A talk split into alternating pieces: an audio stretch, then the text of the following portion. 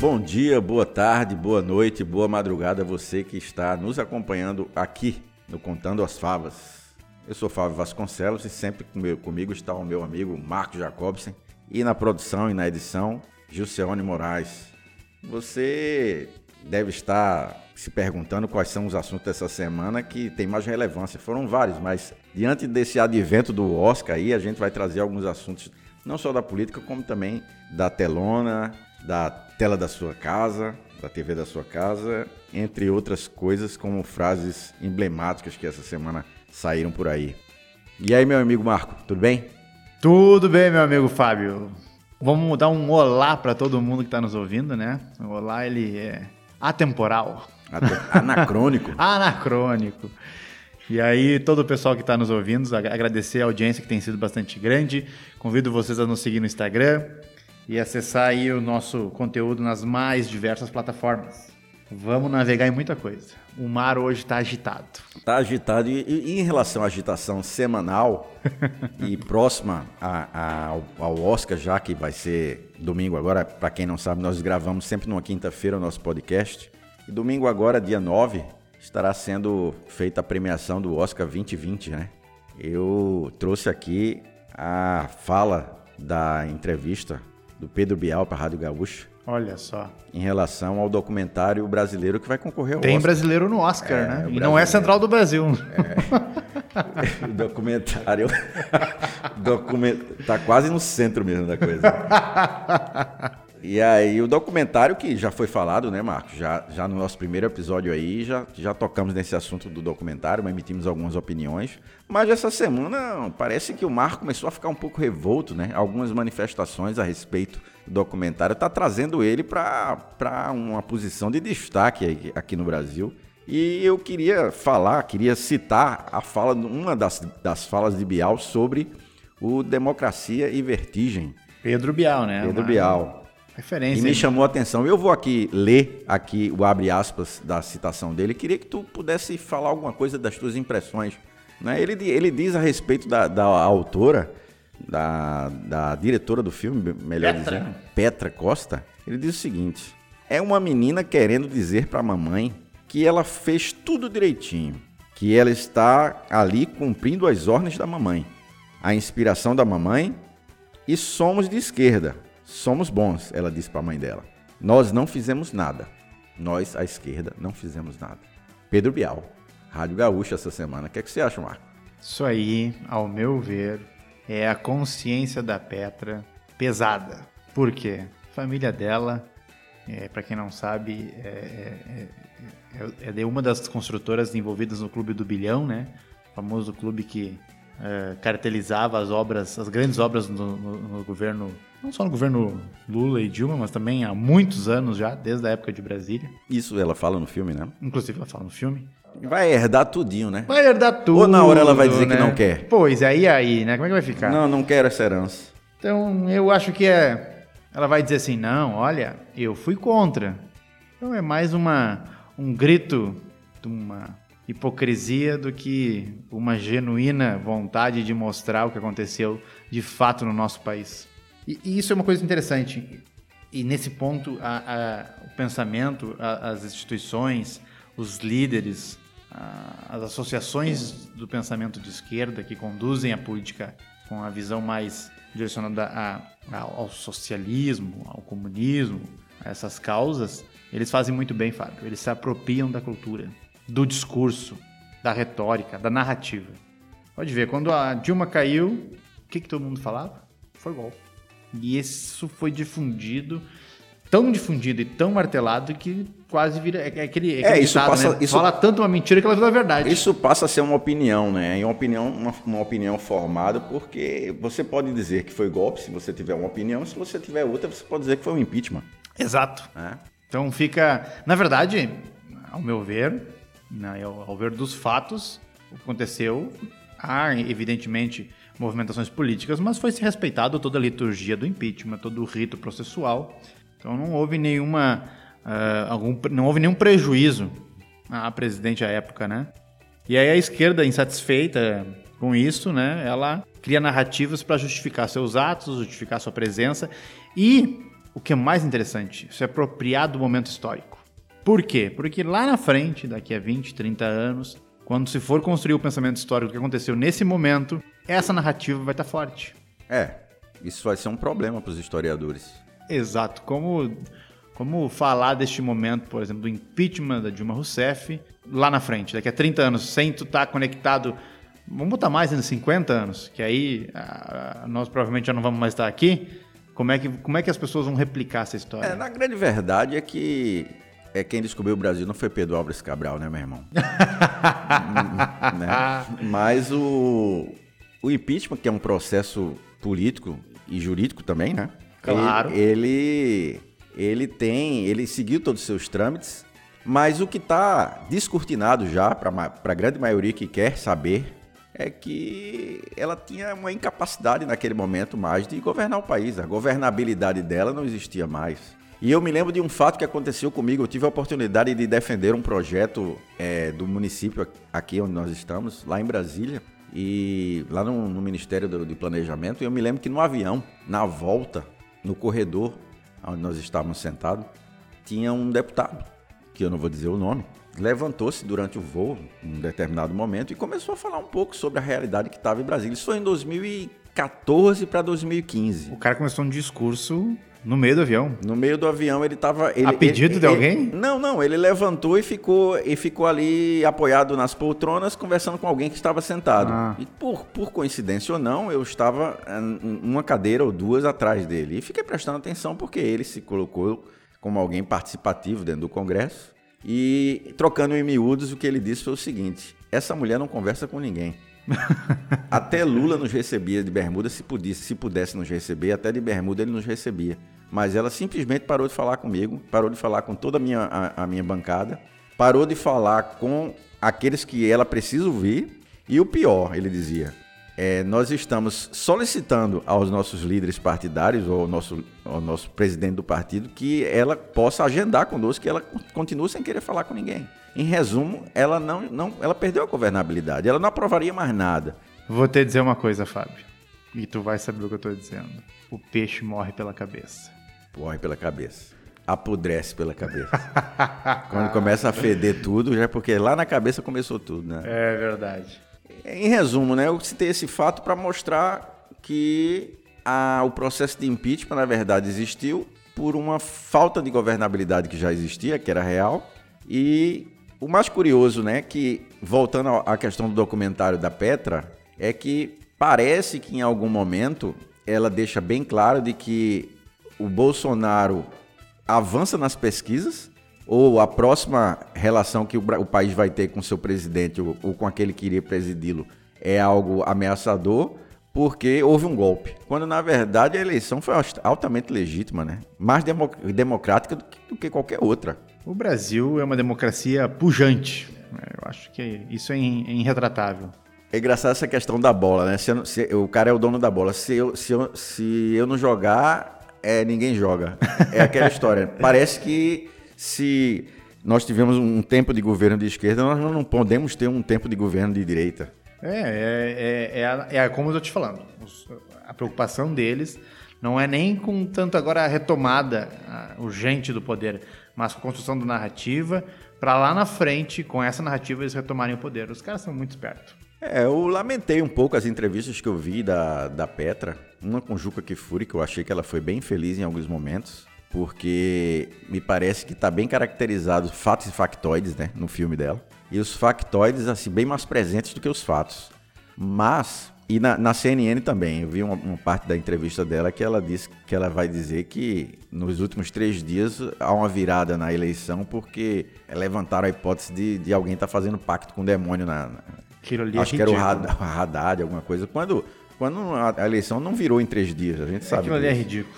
Né? Então, assim, é o que ela fala lá nos Estados Unidos. Né? E, e, e, no final das contas, você fica se perguntando, como eu perguntei no primeiro episódio. Por quê? Por, por quê? Eu também não consegui pensar no porquê. O porquê que Hollywood está tão que eu fui com essa pergunta fui casa com essa pergunta na cabeça, rapaz, e eu não consigo entender. Eu acho que esse fato que aconteceu nessa semana, bem no fim, evidencia essa polaridade de que eles tanto tem curiosidade que aconteceu aqui no Brasil, está se replicando agora com mais clareza lá no, no, no cenário político americano. Talvez a resposta seja, o algo próximo da resposta seja, tu não acha, o fato de que lá está havendo uma polarização, eles estão bem interessados em relação à polarização brasileira na política, porque me parece que há um contexto de polarização que é muito pertinente ao Brasil e agora, essa semana, nós tivemos uma prova disso nos Estados Unidos, marcante, né? O Trump foi, foi fazer o seu discurso anual, como todo presidente faz nos Estados Unidos, do Estado da União, que é um discurso onde o presidente americano vai fazer um relatório no Congresso. E ao terminar a sua fala, a presidente da Câmara, da Câmara, da Câmara dos Deputados, né, a Nancy, como é o nome dela? Nancy Pelosi, né? Isto. Ela rasgou na, na frente das câmeras, né? Por trás dele você vê a imagem, ela rasgando o discurso do Trump, né? Tentaram resgatar, inclusive, as emissoras, uma imagem de que ele ou se enganou ou não quis apertar a mão dela quando chegou, enfim. Mas marcante a, a ideia de que é polarizado o processo lá também, né?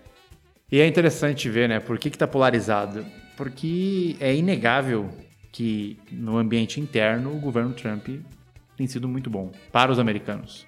Ele conseguiu combater a taxa de desemprego que vinha alta, ele teve bons resultados na parte também de desenvolvimento uh, do mercado, de, mercado financeiro, a bolsa está batendo cada vez mais recordes. E os americanos têm muito, muito da sua poupança atrelada a investimento. A empregabilidade. É, exato. E, e, e até eu estava ouvindo um, um, um, debate essa semana na TV que o que, gira, o que, que no que, que girava o debate, a temática das eleições americanas, né? E, e lá, assim como no Brasil, é o emprego. As pessoas votam com a carteira, né? Como disse o, um dos debatedores. Ah, tem um negócio no filme da, da Petra que me chamou a atenção, eu não me lembro agora qual é o deputado que passa, e alguém fala sobre impeachment da Dilma, e aí ele vira, ele se vira, ele tá andando, e então ele se vira para o pessoal da equipe do documentário e diz assim: Isso tudo é porque a economia não vai bem. E se a economia tivesse bem, ninguém tava falando nada. É. Ou seja, era, em resumo, era uma consequência de uma decadência econômica que o Brasil já estava entrando, né? Exatamente. Então, é, mas é engraçado de ver que lá nos Estados Unidos o, as pessoas elas querem a, a liberdade, a, a simplicidade para poder ganhar mais, né? produzir mais recursos. Enquanto aqui no Brasil as pessoas, de certa forma, querem o emprego como forma de manutenção. Né? Essa é a diferença né? entre o brasileiro e o americano. Mas é de fato você vai concordar comigo que talvez o viés de interesse do americano hoje por um filme como esse do Brasil, além da questão da competência técnica que eu acredito que ela tenha, até, até defendo a ideia de que ela tenha uma competência técnica, seja a realidade hoje polarizada politicamente no Brasil, que também interessa a um americano que está polarizado hoje, né? Querendo te lembrar, por exemplo, que o Trump, né, que apresentou brilhantemente, e aí um pouco da minha área, como alguém que, que ministra aula sobre oratória, enfim, apresentou brilhantemente no Estado da União, lá no seu discurso, os pontos, cirurgicamente, né? Os pontos fortes do seu governo até aqui. E tu viu os exemplos que ele apresentava? E ele Nossa. apresentava, inclusive, ali é onde, onde você vê o contraponto, ou melhor dizendo, o balanço, né?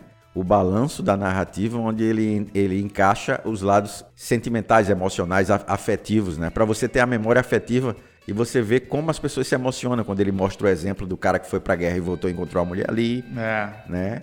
De, de, de, Aquela mãe com a filha. mãe com a filha, que todos se emocionando, chorando, enfim. Incrível. E isso é muito bem feito, porque é, o americano, é, em relação à oratória, ele é desde pequeno, né? E o Trump é um, o Trump é um case um... de ultra sucesso no uso dela, né? Eu só, eu, eu só não acho ele ainda melhor que o Obama. Mas assim, ele tem uma equipe boa, cara. O, o, o, Trump tem uma equipe boa. Aquele ah, discurso eu tava... discordo de ti. Ele, pra mim é melhor que o Obama no discurso. Não é, não é. é, é bom, enfim. É uma opinião. É uma opinião, né? técnico, né? É, é uma opinião. Mas ele, ele tá, tava muito bem feito. Tava muito bem amarrado, cirurgicamente amarrado todas as, as fases do discurso dele. E o Trump é aquele cara que, entre os republicanos, talvez seja, se não é, o republicano mais popular da história. Presidente, pela, pelo olhar republicano, pelo olhar republicano, o presidente mais querido né, mais da história. Reagan? Mais que Reagan. Hoje já se faz, já se faz esse apontamento.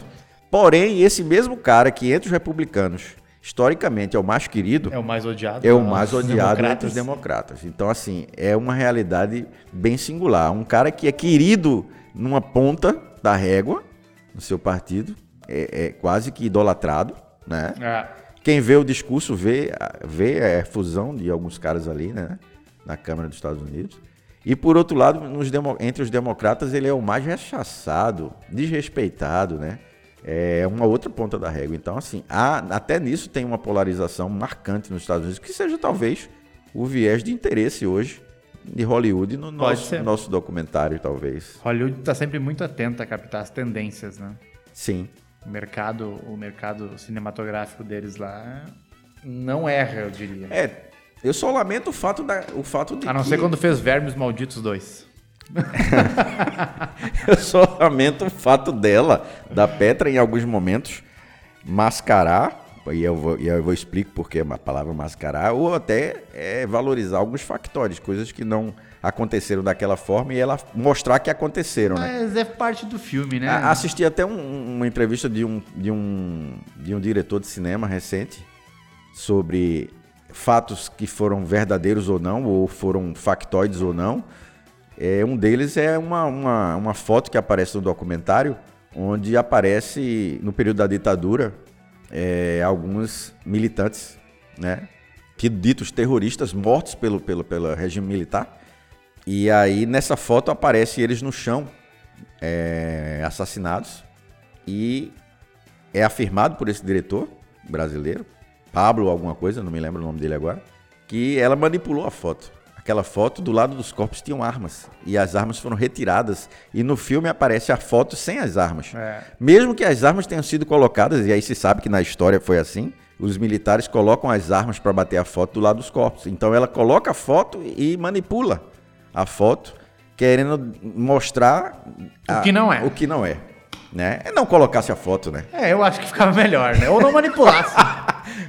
Mas, como é o nome do cara mesmo? É o diretor Pablo Vilaça. É esse cara aí. Se você tiver interesse de saber como é, é, conhecer essa fala dele, é uma entrevista dele com, com o, o Potter da, da, da Rádio Gaúcha, lá no podcast do Potter. Ele, ele dá uma entrevista onde ele cita esse, esse fato. Ele até lamenta, porque ele é um diretor de esquerda, inclusive, ele até Sim. lamenta o fato dela ter feito isso. Dá uma descredibilidade, né? É, e aí, pô, se tu, tu, tu erra no pequeno, tu erra no grande. Né? Bem colocado. Mas é, é- é é- essa questão acaba, como você mesmo disse, nos inspirando a prever um futuro que é que vai estar nos livros, né? Pois é, olha só, agora é inevitável fazer uma associação aqui. Polarização no Brasil, polarização na Argentina, polarização nos Estados Unidos, polarização na União Europeia, né? Com a saída da, da Inglaterra, do Brexit. Principalmente dentro da Inglaterra, né? Por enquanto, só os orientais ainda que não estão polarizados, né? Mas tu, tu acha que isso se advém do quê? Tu acha que a globalização falhou? Eu acho que a globalização, ela tem... Porque a globalização era uma coisa ao contrário disso, né? Era um mundo conectado. Eu acho que a globalização, eu- não é que eu acho, eu vou te colocar da seguinte forma. A globalização, ela, ela inaugura uma nova esteira econômica no mundo, porque ela economicamente é uma esteira em que todos podem andar em cima dela, no mundo inteiro, ao mesmo tempo. Porém, teus problemas particulares, a globalização não resolve. O que é que eu quero dizer com isso? A previdência do teu país é tu que vai resolver. A globalização não tá querendo saber se tu tá ganhando dinheiro pela internet no mundo todo. Se tu tá fazendo comércio com o mundo todo através do, do, do, do mundo virtual, da rede, da grande rede, né? Tu pode unir economicamente a todos através de uma velocidade imensa de informações e de mercado. Porém, quando tu vai resolver, por exemplo, o, o teu problema da tua previdência, tá dentro das tuas fronteiras isso. Isso vai gerar um, Interessante, isso né? vai gerar um problema para você enquanto país, certo? E é um problema que você vai ter que resolver, porque a tua geração hoje que está ganhando dinheiro, é empresário dentro da internet hoje, é a que vai pagar a tua previdência, é a que vai pagar a aposentadoria dos que estão hoje, você, minha, a sua, a do Gil, entendeu? Como é que vai tu vai resolver isso? Cara, isso acaba gerando uma série de coisas, inclusive a polarização. Porque são problemas que tu tem que resolver dentro de casa. Porque a Grécia come, começou, deu um, deu um estouro nesse estopim, se tu for pensar, né? Olha só, vamos para na Grécia. Isso. Dois, lá em 2008, quando estourou a crise. E é um problema que é, é um problema é um para todo mundo. interno, né? É. Econômico, interno. Porém, a Grécia está dentro do, da União Europeia. E aí começou esse debate sobre União, o resgate da União Europeia. Alguém a, vai pagar o pato. A, a Grécia, Portugal, a Espanha, enfim. E, e, que levou à saída hoje. Não que foi o único, o único, a única causa, mas foi um também dos, dos, dos, motivos que levou a Inglaterra a sair, né? E que, tá, que vai ser uma. Está, que está saindo, né? Porque é um processo que não é instantâneo. Simples né? também. É né? tão simples, né? Agora, parabéns pro Boris Johnson, né? É, parabéns. O cara é bom. É. Tá conduzindo esse, esse processo altamente político e de um estigma, né, na história. É. Tá conduzindo, eu acho, eu, eu, eu acho. Um grande articulador, né? Grande articulador, essa é a palavra correta. É, eu acho que a, a, a, aí falo para você, aí voltando um pouco sobre essa, respondendo um pouco sua pergunta em relação ao Brasil, é bem isso aí. Hoje, por exemplo, no Brasil, a globalização nos dá, nos dá um cenário no Brasil hoje é, que tanto nos favorece na questão eleitoral, né? De, de, ter uma visão, um óculos eleitoral diferenciado hoje, né? No mundo globalizado, como também nos prejudica quando a gente vai avaliar as questões muito particulares do Brasil em relação à economia. A previdência é uma delas, que a gente teve que resolver para começar, para voltar a aquecer o mercado brasileiro. É.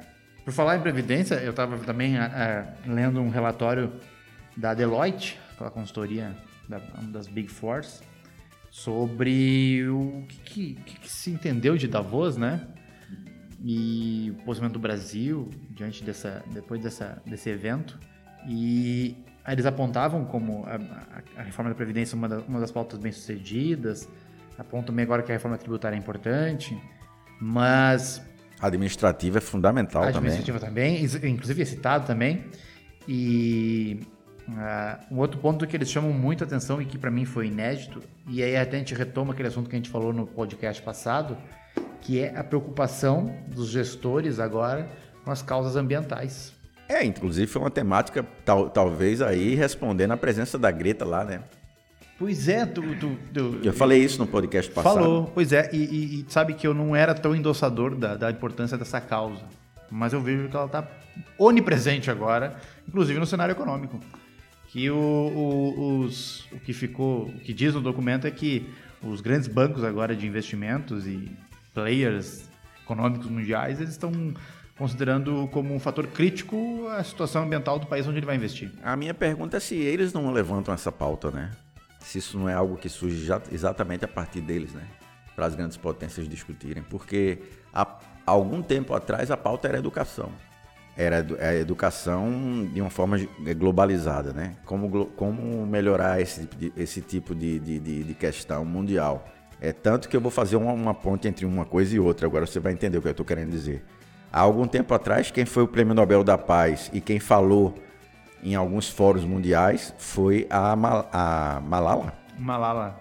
Uma indiana, né? É, a Malala que, que, que foi. Acho que foi o Talibã que ela estava indo pro colégio, cara, queria estudar, enfim. É, ela, ela acabou não, não uma indiana. tentativa de assassinato. Era Isso. indiana. Era indiana? Indiana e a Malala foi foi uma voz. Um ícone. Um ícone, uma voz. Há pouco tempo atrás ela, ela foi uma voz na ONU, né? Ainda hoje tem projetos da Malala muito interessantes para você acessar, para você buscar. São todos ligados à educação, porque ela é, a, a, a, grande missão dela era a questão de, de uma, uma, uma, educação para todas as pessoas, principalmente para as meninas, mulheres, enfim, no mundo dela, né, onde ela poderia, onde ela poderia ser uma voz nisso aí. E agora é a Greta. Olha a ponte que eu estou fazendo. Então parece que tem um certo desenho, uma certa estrutura, né, onde você tem aquela Será voz. Será que tem alguém ditando as é, ativista paquistanesa, Não, aí, né? em defesa da, da, educação, porque na cidade natal dela, ela, ela teve um, ela foi vítima de um atentado do, do Talibã. É, eu, eu me lembrava ficar perto da Índia, porque a Índia, inclusive, é Paquistão, né? Paquistão. É, lá em Kathmandu, né, a capital da. Eu me lembro muito desse de um filme, tu, o Expresso um, para Kathmandu. Tu, tu, tu, sabe que eu, que eu tenho um conhecido meu que ele foi passear na Índia e também na, no Paquistão. E ele assistiu o a, fechamento e abertura da fronteira entre o Paquistão e a Índia. Já ouviu, já viu falar desse... Sim, do, desse, desse evento. Desse evento? Sim. Que é uma, uma, uma celebração militar que cada um dos exércitos faz com torcida, né? As pessoas vão lá torcer para o seu exército vibrar mais, fazer o movimento mais forte. Bom, da, dessa vibração eu não sabia, mas é interessante é um, isso aí. Tem no YouTube até, eu recomendo olhar. É uma coisa, aos nossos olhos, pitoresca. Mas para eles é como uma partida de futebol e acontece todos os dias. Todos os dias é aberta e fechada a fronteira entre a Índia e o Paquistão. Cultura, né, rapaz? É uma e, coisa interessante. E é engraçado porque a, a, as bandeiras ficam lado a lado, né? Na beira da fronteira. E elas são amarradas ao contrário. A bandeira da Índia fica amarrada dentro do território paquistanês. Olha aí que coisa, né? Interessante. E a bandeira do Paquistão fica amarrada dentro do território indiano. E aí, ao final do dia, eles se cumprimentam e vão, cada um soldado vai lá e que desamarra. Coisa interessante, né?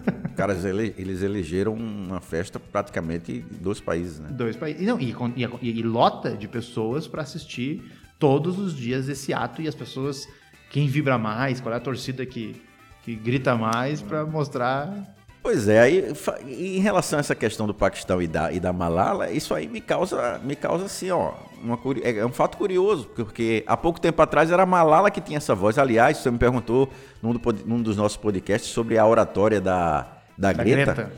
E eu disse, olha, vai ter que melhorar. Ela vai ter que melhorar, porque se ela realmente quer ocupar um cargo de liderança no que ela faz, ela vai ter que melhorar. E você contestou, eu digo, eu, eu posso citar o exemplo da Malala.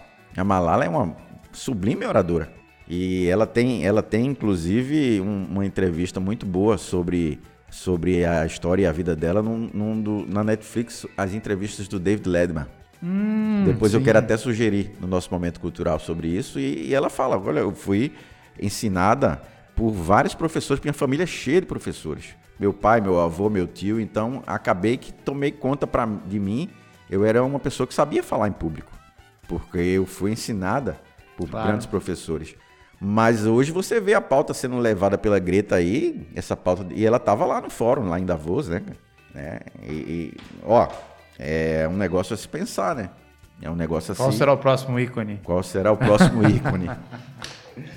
Mas falando em ícone, e, e agora é, ressaltando que no Brasil nós temos alguns, né? Falando em ícone, a nossa namoradinha do Brasil foi atingida essa semana também pelo. Violentamente. Violentamente, forte. né? A frase lá do, do José de Abreu em relação à a, a, a, posse da Regina Duarte, né?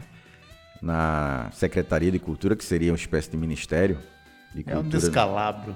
É, vagina não transforma uma mulher em ser humano. O que é que tu achou? Porra, né?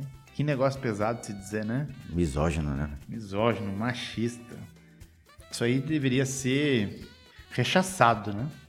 Tu sabe que eu fiquei sabendo, através também da entrevista do Bial, que isso aí eu acho que só quem sabe quem é do meio mesmo, é que ela convidou a Regina Duarte, vários artistas para sua casa, né? Fez um coquetel, alguma coisa assim, e vários, vários. Ela teve apoio de muitos artistas. Só que na hora da foto, ninguém quis sair na foto. Olha só. Já tá com karma político. Cara, na hora da foto, o pessoal disse: Não, eu te apoio, mas não, não, não, quero, não quero sair na foto. No resumo, a foto não saiu. Ai, ai. Eu te apoio até meio-dia. De meio-dia pra... Vai lá, conta comigo. De meio-dia pra tarde, não. Mas o cara foi muito infeliz, né? Foi, né? O cara foi muito Esse infeliz. cara já é uma aberração ambulante, né? Ele cuspiu aquela vez na, na cara da, daquele casal no restaurante. Ele faz. Você lembra quando ele se lançou presidente. Se auto. Autoproclamou, autoproclamou presidente. Do Brasil, do né? Brasil, né? É, cara, eu, eu fiquei bem triste porque são colegas, né? E alguém que tem uma. Enfim, uma, uma história como ela. E, e aí tá aí para qualquer um saber e ver. É no mínimo, no mínimo, uma coisa de baixo nível, né? Que eu acho que chegou num ponto até que a gente contesta porque que a maioria das mulheres que, que também são do meio não se colocaram ao, ao lado dela. É lamentável. É. Eu, é eu, eu, eu, não vi, por exemplo, nenhuma, nenhuma atriz, nenhuma outra atriz que seja de qualquer lado que esteja é, defendendo o fato dela ter sido agredida dessa forma por ele, né? E aí a gente fica aquela pergunta, né? Aonde estão as feministas? É. Talvez tenha ido no aeroporto, né? Se despedir dele. eu, eu, fiquei sabendo agora. O cara vai embora, eu né? Eu fiquei sabendo agora que ele tá indo embora. Tá indo pra Nova Zelândia ou pra, pra Austrália? Olha, Nova Zelândia, Não, né? É longe, é, é, né? Nova Zelândia? Nova, Nova Zelândia. Zelândia. Nova Zelândia. Nova Zelândia. Ah, talvez tenha ido se despedir dele lá. Vai lá fazer o haka. O lenço branco lá. lá. O cara vai andar com os Maori agora lá na ilha. Mas olha, eu, eu vi, eu vi, eu vi, eu vi isso com bastante tristeza, porque é, esse, esse é o exagero desse, de tudo que a gente tem visto, né? É, isso aí é, é a ponta exposta dessa disputa, né, entre os dois lados. E aí sempre alguém sempre acaba sendo as pontas expostas, né, que colocam as coisas em evidência, tanto por um lado quanto por outro. É tão, é frágil esse tipo, né? é tão frágil esse tipo de argumento, esse tipo de colocação, que você tem que se dar a, o entendimento de que isso vai gerar tanta repercussão negativa e até um movimento de contenda em relação a você que o cara tem que sair do país. É. E acredito que ele deva estar saindo do país, não é porque ele não queira ficar, não, viu? Eu acredito que ele já deve estar recebendo até eu ameaça. Acho que o Brasil, ainda com todos os problemas, deve ser melhor que a Nova Zelândia. É, Acredito eu, né? Nunca fui para Nova Zelândia.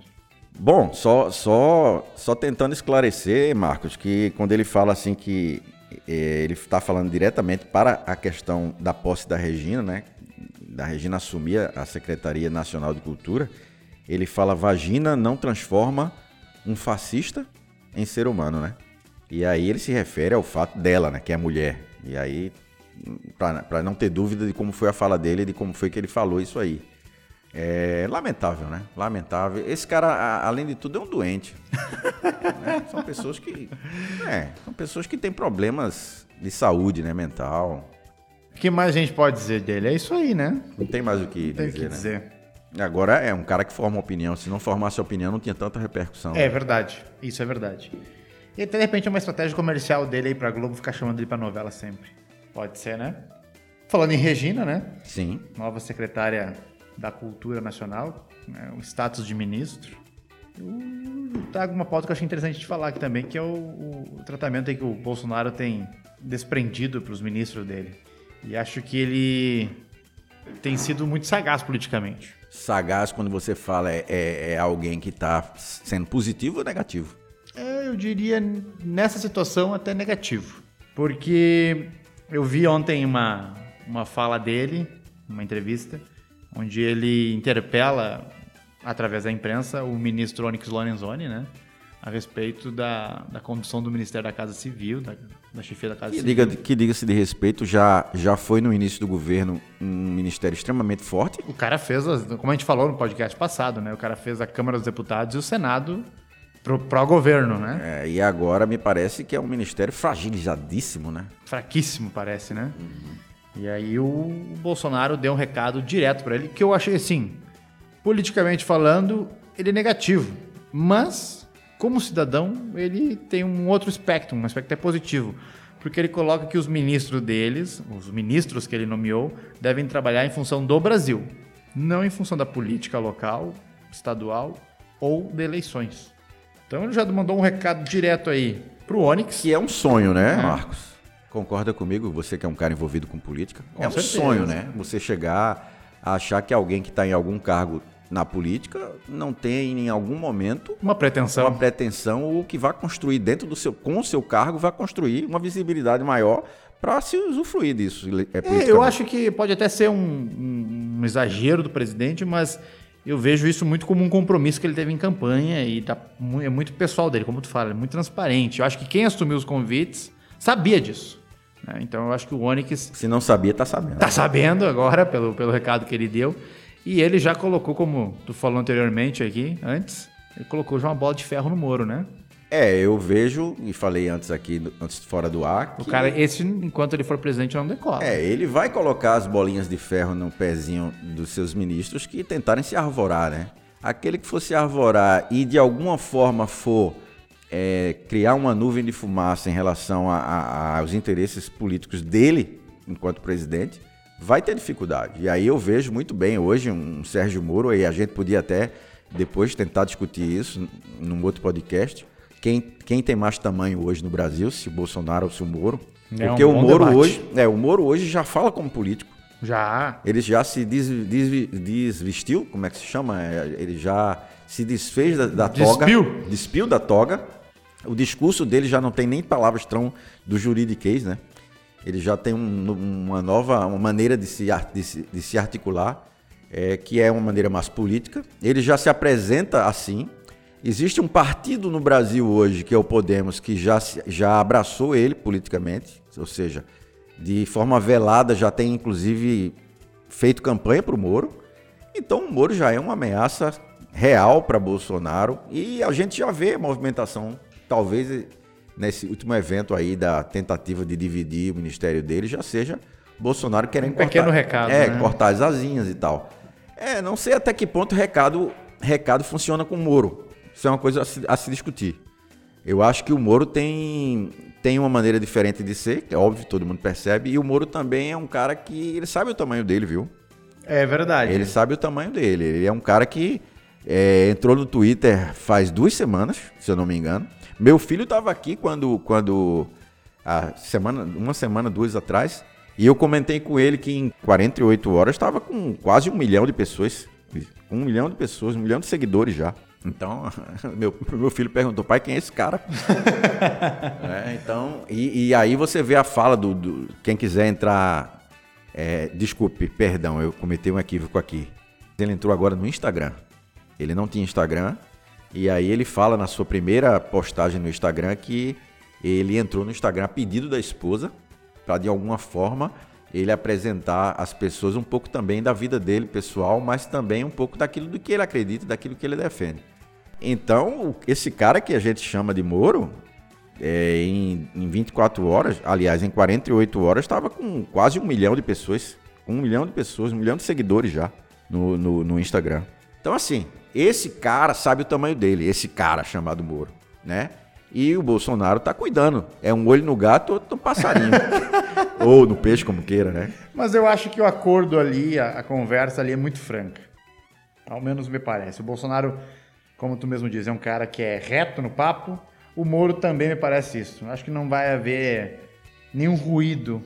O problema vai ser com o Onyx ali, que é um cara que é mais político e que, que achei que queria criar uma sombra aqui no Rio Grande do Sul, mas já tomou um. Mas criar um uma sombra, tu não acha que é realmente uma construção para uma candidatura a governador do Rio Grande do Sul muito clara?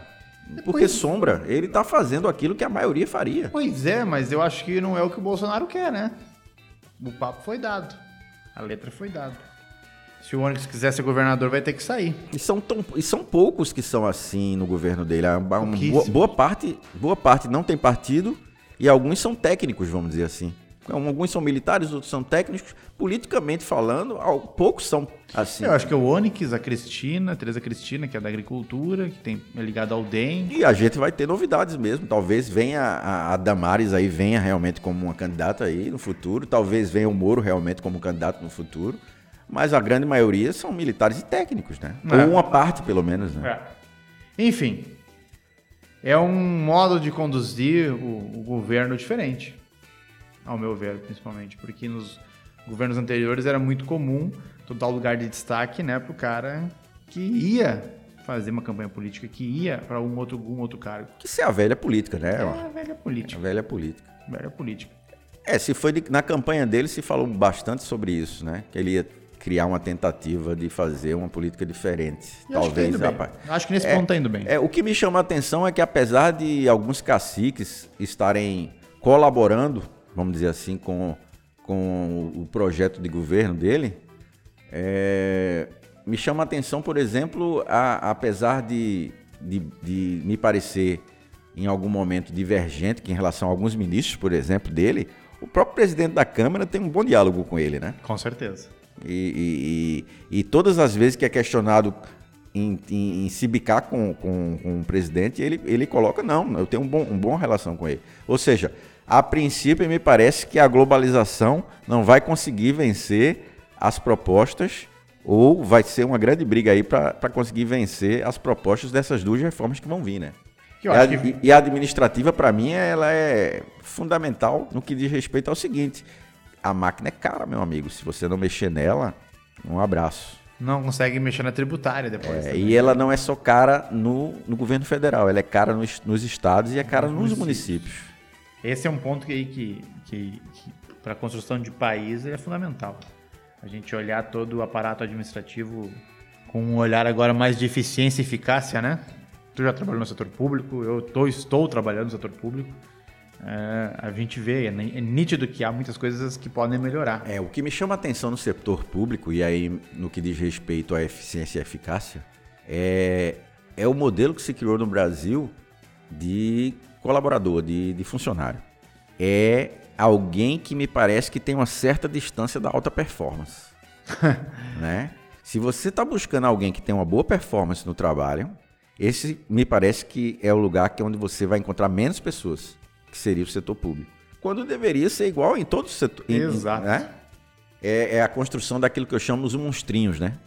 Os monstrinhos. Tem monstrinho na prefeitura, tem monstrinho no governo do estado, tem monstrinho no governo federal. E a máquina vai ficando pesada, porque é aquele cara que. Barra tudo, é, o monstrinho, tudo. É, o monstrinho é quem faz com contraponto, um, um contraponto ao Barnabé, né?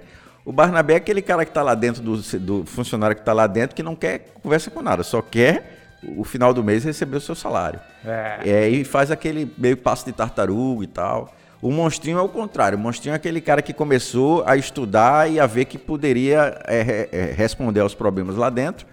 Quando ninguém falava quem resolve isso aqui, ele dizia eu resolvo. Então ele foi, ele foi sendo aquele que foi pegando a expertise. E, e aí, aí vai dominando. E aí né? vai dominando. Quando esse cara tira férias, meu amigo. Ah, e o bicho pega. esse cara tira férias para tudo. Porque esse cara é o famoso monstrinho. Esse cara é o cara que resolve tudo. Então você, você tem os, o, o, essas performances assim, vamos dizer assim, o alto desempenho ou o desempenho dentro do setor público é algo que precisa ser estudado numa reforma Essa administrativa. Essa reforma vai vir, eu acho ela muito corajosa por parte do governo. E também depois a própria reforma tributária, né? Que vem com porque não tem como tu diminuir a cobrança de impostos sem diminuir a máquina, né? Não pode. A gente diminuir os impostos hoje a máquina vai à falência.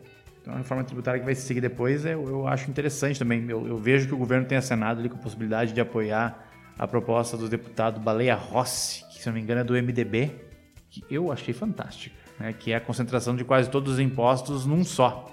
Isso funciona aqui no Brasil? Boa pergunta. Mas eu acho uma proposta interessante do lado do DK do balcão, né? Para a sociedade como um todo vai ficar muito mais fácil. Que é o, o, essa cobrança única, né? De concentrar o ISS, o ICMS, o IPI, o PIS e o COFINS.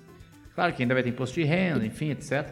Mas essa, essa, essa cesta de, de tributo ficando num só, embaladinho num só, fica mais fácil até apurar, né? Hoje a gente leva aí quase cinco meses pagando impostos e apurando eles. É muito tempo perdido. Então o Brasil falando se torna pouco produtivo por causa falando disso. Falando em imposto, o que é que tu tá achando sobre essa, essa discussão do, do, da gasolina, do ICMS aí nos estados? O que tu tá achando disso aí? Cara, o Bolsonaro jogou pra torcida, né? É, né? Eu achei. É boi de canga, como se diz, né? Joga o boi aí pra ver o que, que tá acontecendo. Boi de piranha. É, isso aí. Porque como é que a maioria, a maioria dos estados aí estão quebrados, né? São Paulo, de questão de São Paulo, Mato Grosso do Sul, Espírito Rio, Rio Grande do Sul. Esses aí agora, imagina o Rio de Janeiro. Meu, Deus, Deus do céu. Então, como é que os estados vão abrir mão de receita para subsidiar aí, para deixar de recolher em cima do combustível? Né? Ele até assinou também com a possibilidade de, de ao, ao, ao, que os governadores tirassem o ICMS, ele tiraria o piso, COFINS e a CID. Uhum. Aí a gente ia ter gasolina barata também, né? Quer dizer, barata em comparação ao que a gente paga hoje. Mas eu vejo mais aí como uma uma daquelas artimanhas que a gente sempre comenta, né? Que o Bolsonaro vai lá e dita a pauta na imprensa, né? Dita. E essa aí foi uma delas, ao meu ver. Porque não vai acontecer nada nesse sentido aí. Ou, até eu estava vendo um post do Romeu Zena, governador do Novo, lá por Minas Gerais.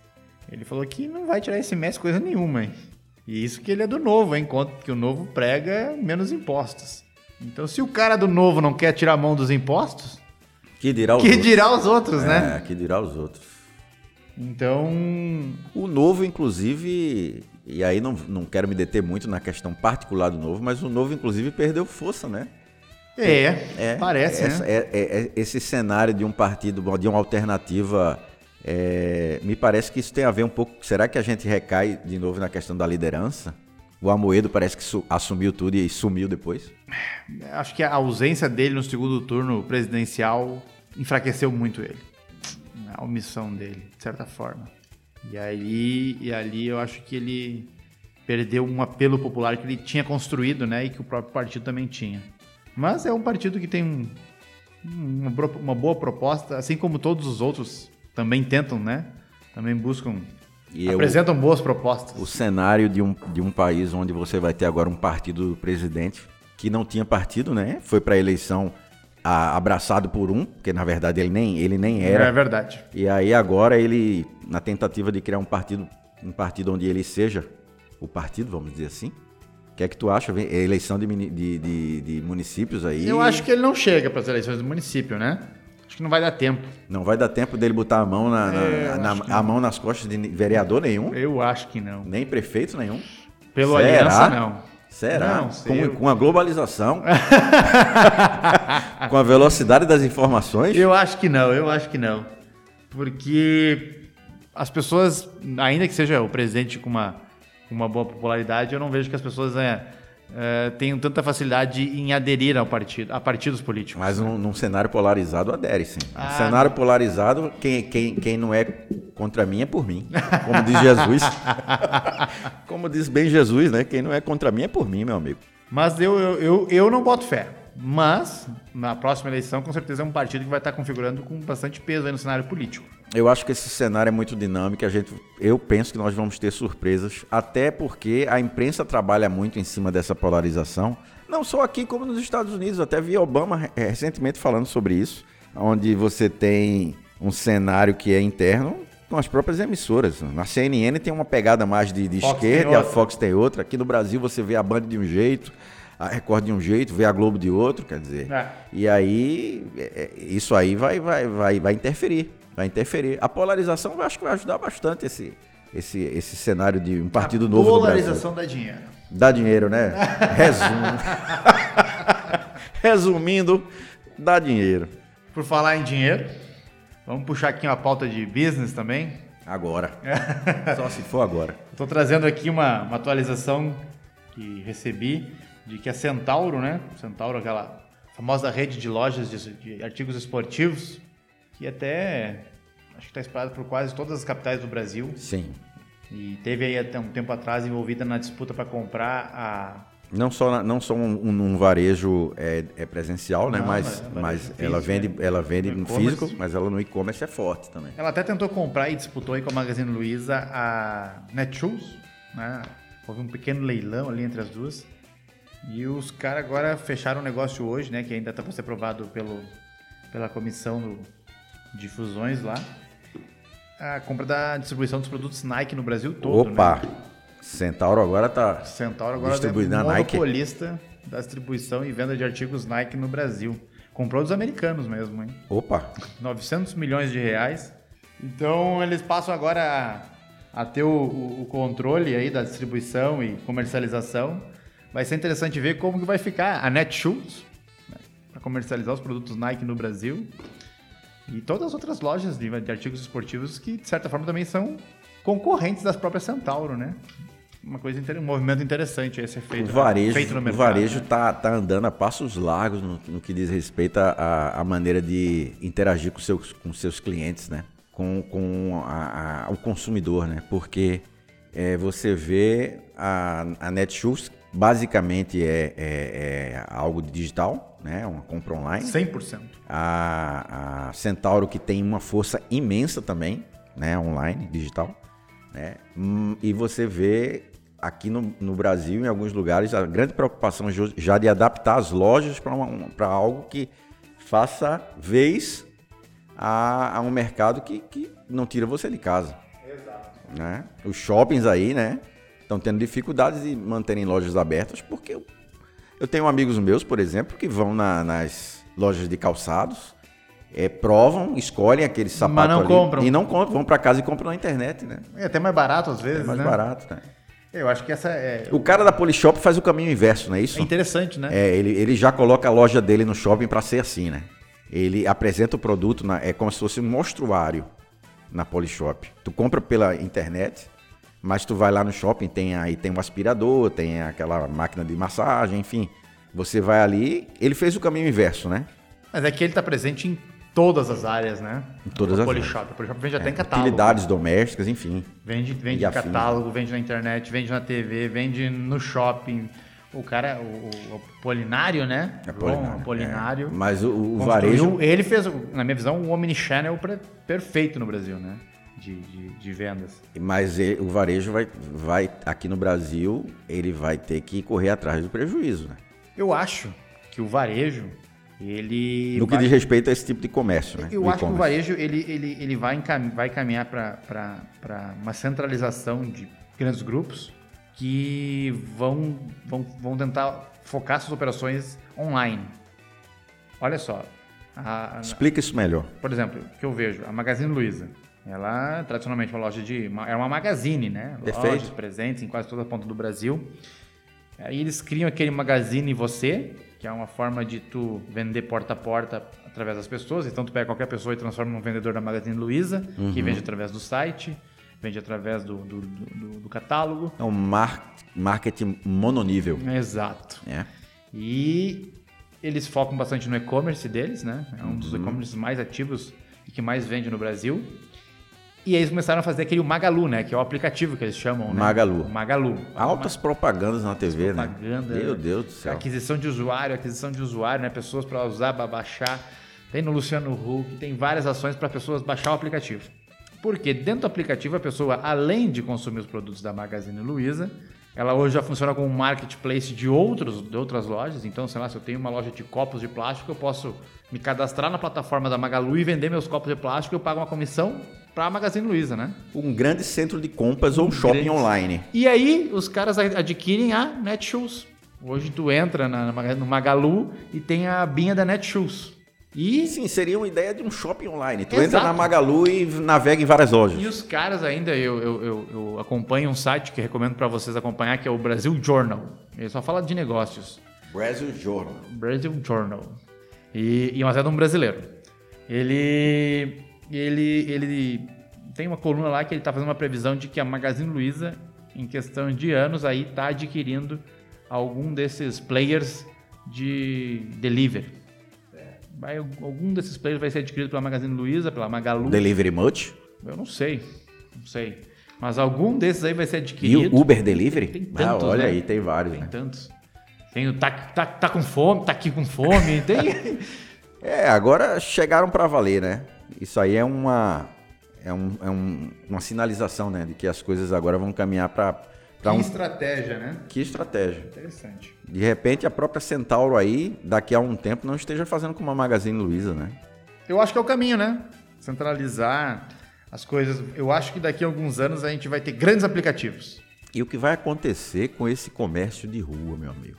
Meu Deus. Esse varejo que está aí na, na calçada, que está aí, é, com exceção dos magazines, que eu acho que ele atende, atenderá sempre aos seus propósitos, mas algumas lojas que ainda estão fora dos shoppings, em alguns centros urbanos, em algum, né?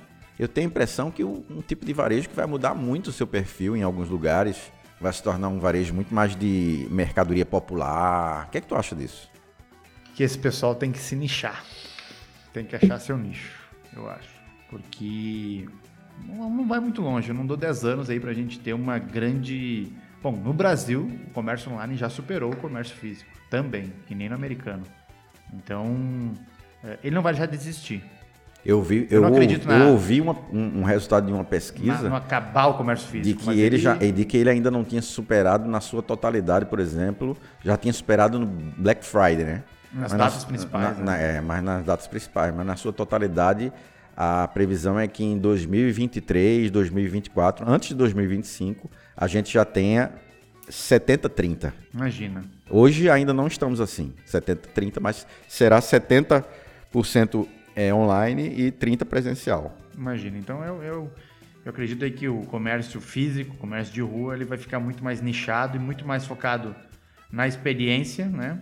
Do que. Ou popular, né? Eu, eu- eu revenda. vou te dizer isso porque em algumas cidades eu, eu acompanhei algumas, alguma- Lá em Recife acompanhei alguma coisa, em Goiânia acompanhei alguma coisa, que é é que é, por exemplo, lugares onde tinha um comércio, um varejo muito intenso, ele foi mudando de, de cara, de perfil. Então, assim, aquele varejo que era um varejo, varejo em até alguns lugares, não, não, não, não como em São Paulo e Nova York, mas em, em alguns lugares ele tinha, ele tinha lojas de artigos mais requintados, sofisticados, ele foi se transformando num, num, num, eles foram transformando, se transformando em, em, varejo naquelas áreas mais popular, entende? É, com exceção dos magazines que estão ali, mas, mas assim, mercadinhos, venda, claro. venda de, de ouro, tecidos, aviamentos, mas não mais aquelas lojas de marca. Aquelas lojas de marca ou estavam na internet, ou iam para a internet, ou iam para shoppings. Vai ser interessante de ver. É. Estejamos preparados.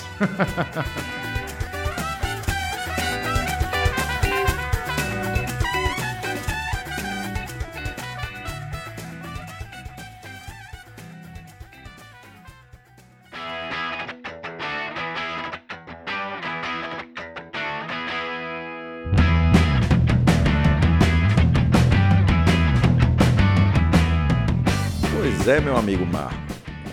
Em semana pré-Oscar, a gente tem aí, sobretudo, algumas sugestões culturais nesse nosso quinhão cultural de hoje. E eu queria, além de Democracia e Vertigem, que eu queria convidar todos os nossos ouvintes para poder tirar suas conclusões, né? Vai ser, vai ser um páreo duro. Eu vi um documentário que eu quero também indicar, que vai ser um desses que vai concorrer com Democracia e Vertigem, que é o American Factory, que está, é na, está na Netflix, também. está na Netflix, como em português, se eu não me engano, é Indústria Americana o título. Isso. É um, um documentário extremamente é, bem feito. Ele vem com o patrocínio, a produção do Obama. Da Fundação Obama. Da né? Fundação Obama. E, e ele retrata uma, uma indústria chinesa dentro dos Estados Unidos, vindo, chegando nos Estados Unidos para fazer para-brisa de automóvel.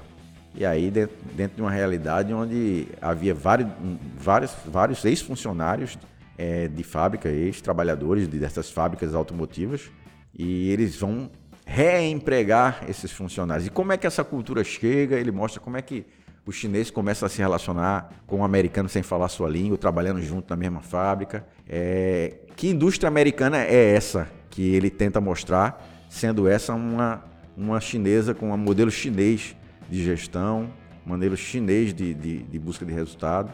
É bem interessante esse documentário. Esse é um grande, é um forte candidato ao Oscar junto com o Democracia em Vestígio. Essa é uma, uma, uma, sugestão que eu dou para os nossos amigos aí. E eu também vou me deter na Netflix para facilitar o, a busca do pessoal em um filme que não está no Oscar, né? mas que eu achei muito bom e é baseado em fatos reais, que é o filme Lendas do Crime.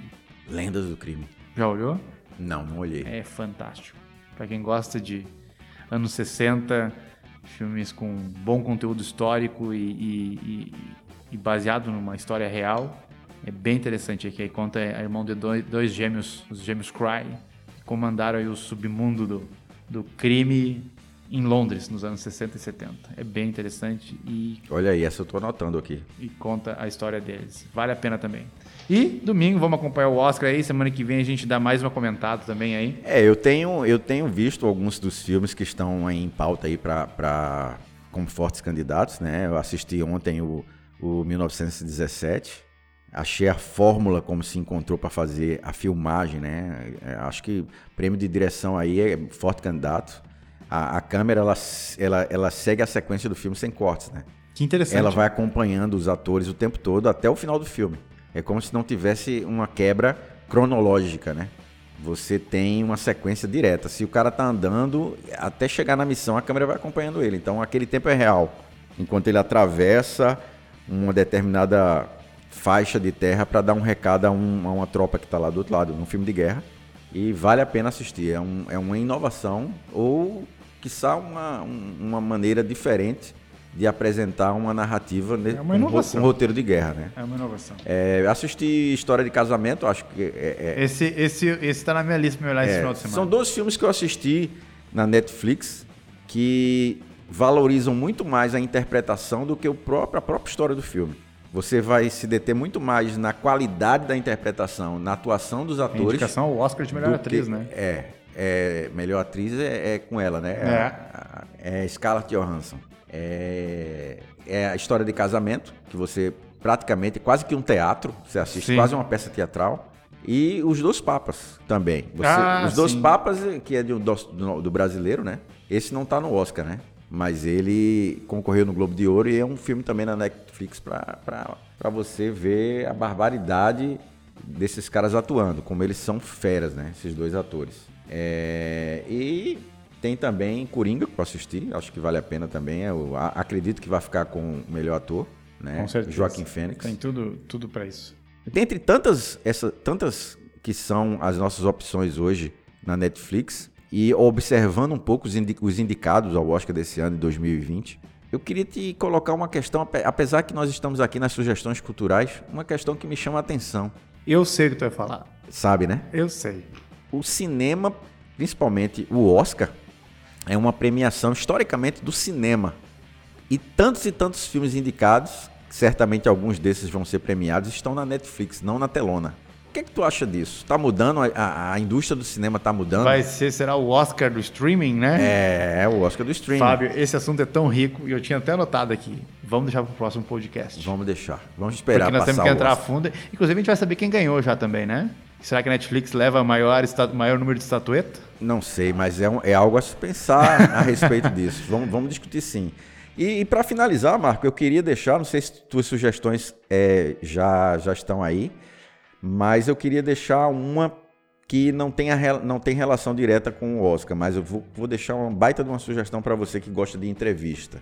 Olha só. É, em 1917, aliás, em 2017, perdão, tá aqui com o, o nome do filme, o número, Eu tava, o mas já tava filmando é, em o 1900. número do filme na minha cabeça, mas em 2017 se aposentou um dos grandes entrevistadores da TV, que fez história, né? Criou uma escola de entrevistas de talk show, que foi o David Letterman, né?